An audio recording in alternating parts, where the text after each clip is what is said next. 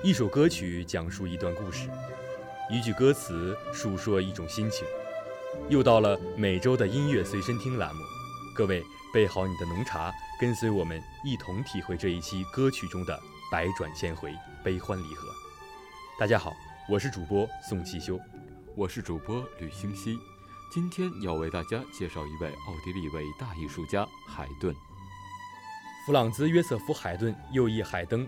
维也纳古典乐派的奠基人，交响乐之父，出生于奥地利南方靠近匈牙利边境的风景秀丽罗劳村。海顿是世界音乐史上影响巨大的重要作曲家，他也是维也纳古典乐派的第一位代表人物，一位颇具创造精神的作曲家。海顿的音乐幽默明快，含有宗教式的超脱。他将奏鸣曲式从钢琴发展到弦乐重奏上，他是器乐主调的创始人。将传统对位法的独立声部完全同化了，将主题发展自行展开。后期他访问英国，接受牛津大学授予的音乐博士头衔，受到了韩德尔的影响，也受到了莫扎特的影响，产生旋律优美的抒情色彩，出现类似巴洛克风格。他用弦乐四重奏代替钢琴，用管弦乐代替管风琴，创造了两种新型的和声演奏形式。海顿同莫扎特、贝多芬。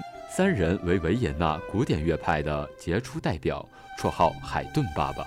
一七三二年三月三十一号，弗朗兹·约瑟夫·海顿出生于奥地利和匈牙利边境一个贫穷车匠家庭。海顿的父亲是一个马车制造匠，以修造马车为生；母亲是一个厨娘。尽管父母都是普通的劳动者，都热爱音乐，这使海顿从小有机会受到音乐的熏陶。一七三八年。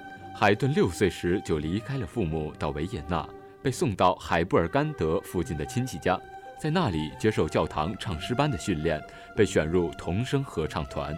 一七四零年，海顿八岁时被维也纳圣斯蒂大教堂接纳为唱诗班歌童。在当时维也纳斯蒂芬大教堂音乐总监下乡选苗子的时候，海顿被相中，把海顿带到了维也纳。在其后的九年里，海顿一直在儿童合唱团唱歌。在最后的四年是和他的弟弟 Michael 在一起，期间海顿学习唱歌、钢琴和小提琴，教授作曲课，修改了海顿第一首作曲，但并未对他正规教授作曲课。尽管如此，海顿还是学到了很多，主要是通过自学。另外，他很小就开始享受维也纳音乐环境的熏陶，这对一个音乐家来讲是至关重要的。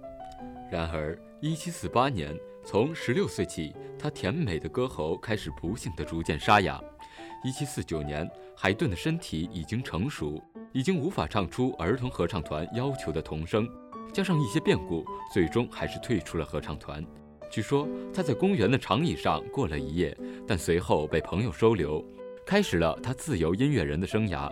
在这之后十年的艰难岁月里，海顿做过许多不同的工作。当过意大利作曲家尼可拉·安东尼奥的随从，他努力学习以填补自己在专业上的不足之处，并写出了他的第一首四重奏和第一首歌剧。在这期间，海顿的专业造诣逐渐提高，羽翼渐丰。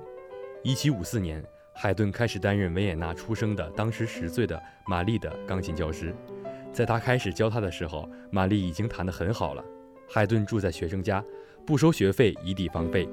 一七五七年，海顿得到了他的第一个重要职位，即担任在普林斯顿的城堡公爵的乐长。一七五九年，二十七岁时完成了第一首交响曲，他成为波西米亚伯爵莫辛的小教堂唱诗班的音乐指导。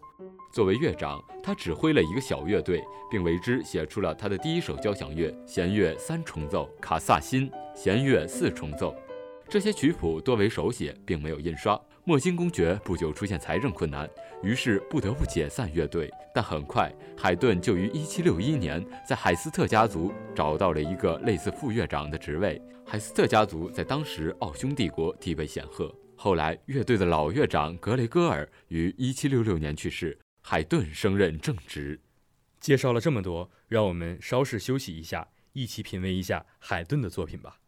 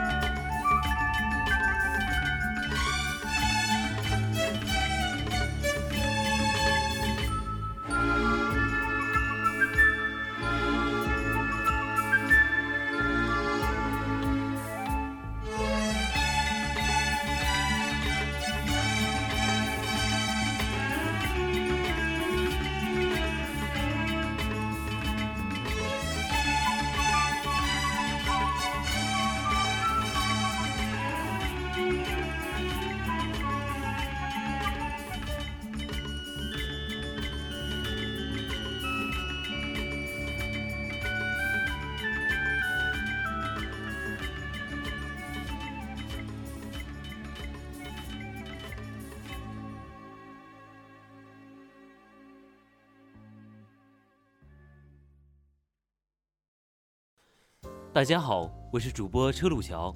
大家好，我是主播宋其修。接下来由我们俩继续为大家介绍海顿这位伟大的音乐家吧。一七六零年，在拥有一份稳定的乐长工作之后，海顿与玛利亚结婚，但婚后感情不好，玛利亚不能生育，这让海顿很是失望。有传闻他与同事海斯特乐团的乐队演唱露琪亚有染，并且是他儿子。安东的生父海顿在海斯特三十多年来担任乐长的期间，不仅创造出大量的音乐作品，风格也不断有所创新，而且名声在外，逐渐的开始不但为雇主，也为公众写作。一七八一年，海顿和莫扎特成为好朋友，并从那时候起对他以后的作品有了很深的影响。两人经常喜欢一起演奏弦乐四重奏。众所周知，海顿在那时已经停止创作歌剧和交响乐，而这正是莫扎特的强项。莫扎特为此特意写了首四重奏，以配合海顿刚刚完成的 O.P. 三十三系列。莫扎特将这首作品献给了海顿。一七八五年二月十一日，海顿加入共济会所。莫扎特未能参加他的入会仪式，因为当天他必须出席他父亲利奥波德·莫扎特的音乐会。莫扎特也是该组织的成员，正是这种关系更加深了海顿和莫扎特之间的深厚友情。1790年，尼古拉斯大公去世，他的继承人没有丝毫的音乐品味，因此解散了宫廷乐队，并让海顿退休。海顿随后接受了德国音乐人 John Peter 的邀请，前往伦敦，加入他新建的交响乐团及合唱团。这两次出行取得了极大成功，听众为看海顿的演出蜂拥而来，使海顿名利双收。在伦敦期间，海顿还完成了一些重要作品，如交响古乐、军队、伦敦、骑士四重奏和吉普赛人三重奏。一七九一年，海顿去伦敦，一年中写了歌剧一部、交响曲六部和其他作品二十部。他的音乐备受欢迎，他出席威斯敏斯特的亨德尔音乐节。成为牛津大学名誉音乐博士，海顿曾经考虑加入英国国籍，并在那里长期生活，但未能如愿。他回到了维也纳，盖了新房，并改变其作曲风格，开始书写气势宏大的合唱和交响乐作品。他完成了清唱剧《创世纪》和《四季》的创作，并为海斯特家族写了六首教堂乐作品。海斯特家族那时的王子很喜欢音乐。海顿还完成了他弦乐四重奏系列的最后九首，如《皇帝四重奏》《五度四重奏》和《日出》。尽管海顿已不再年轻，他还是对未来充满憧憬。在一封信中，他写道：“在这美妙的艺术中，还有那么多需要做呀。一八零二年，海顿感觉到一种多年困扰他的疾病开始恶化，以至于他身体上已经不能继续作曲创作。这对海顿来讲，无疑是一次重创。正如他所说，有如此多的新鲜音乐创意，如潮水般源源涌来，等着他去完成。尽管海顿在最后几年里被仆人精心照顾，经常有人登门拜访，并获得了许多荣誉，但这绝不是他最快乐的时光。在生病期间，他经常靠弹奏奥地利国王颂来寻找精神安慰。这首曲子是他1797年以一个爱国者的热情创作的。1809年5月31日。海顿在拿破仑攻陷维也纳后不久去世，享年七十七岁。他最后的遗言竟是在邻居遭到炮轰后，他安慰仆人们不要害怕。海顿被葬在如今的海顿公园。海顿对古典音乐的主要贡献是交响乐和四重奏。由于他对交响曲题材的形式和完善做出了巨大的贡献，因此被人们称作交响乐之父。海顿的性格善良、诚恳而朴实，是一个人道主义者。他的这些性格在音乐中得到了十分明显的体现。他还热心关怀青年音乐家，莫扎特、贝多芬等作曲家都曾向海顿求教，并尊称他为我们的父亲。海顿是一位多产的作曲家，作品涉及的范围也十分广泛，其中包括歌剧、神剧、清唱剧、交响曲、曲乐协奏曲、弦乐四重奏以及其他室内乐曲。他最有代表性的作品有《惊愕交响曲》。告别交响曲、时钟交响曲、清唱剧《创世纪》和《皇帝四重奏》等，这些作品都与奥地利民间音乐保持着紧密的联系，深刻地反映出海顿淳朴、明朗、幽默和乐观主义音乐风格，并对后代音乐家的创作产生了巨大影响。海顿晚年两次访问伦敦都取得了巨大成功，并创作了《伦敦交响曲》。海顿一生取得了巨大成就。在世界音乐史上占有十分重要的地位。以上就是今天音乐随身听的全部内容。本期编导杨荣义、王君傲，主播宋其修、车路桥、吕星熙。提醒您，收音机调频七十三点五兆赫，也可以同步收听我们的节目。同时邀请您关注辽宁科技大学科大之声的喜马拉雅 FM 和苹果播客频道内搜索辽宁科技大学科大之声，即可进行订阅。感谢您的收听，我们下周再见。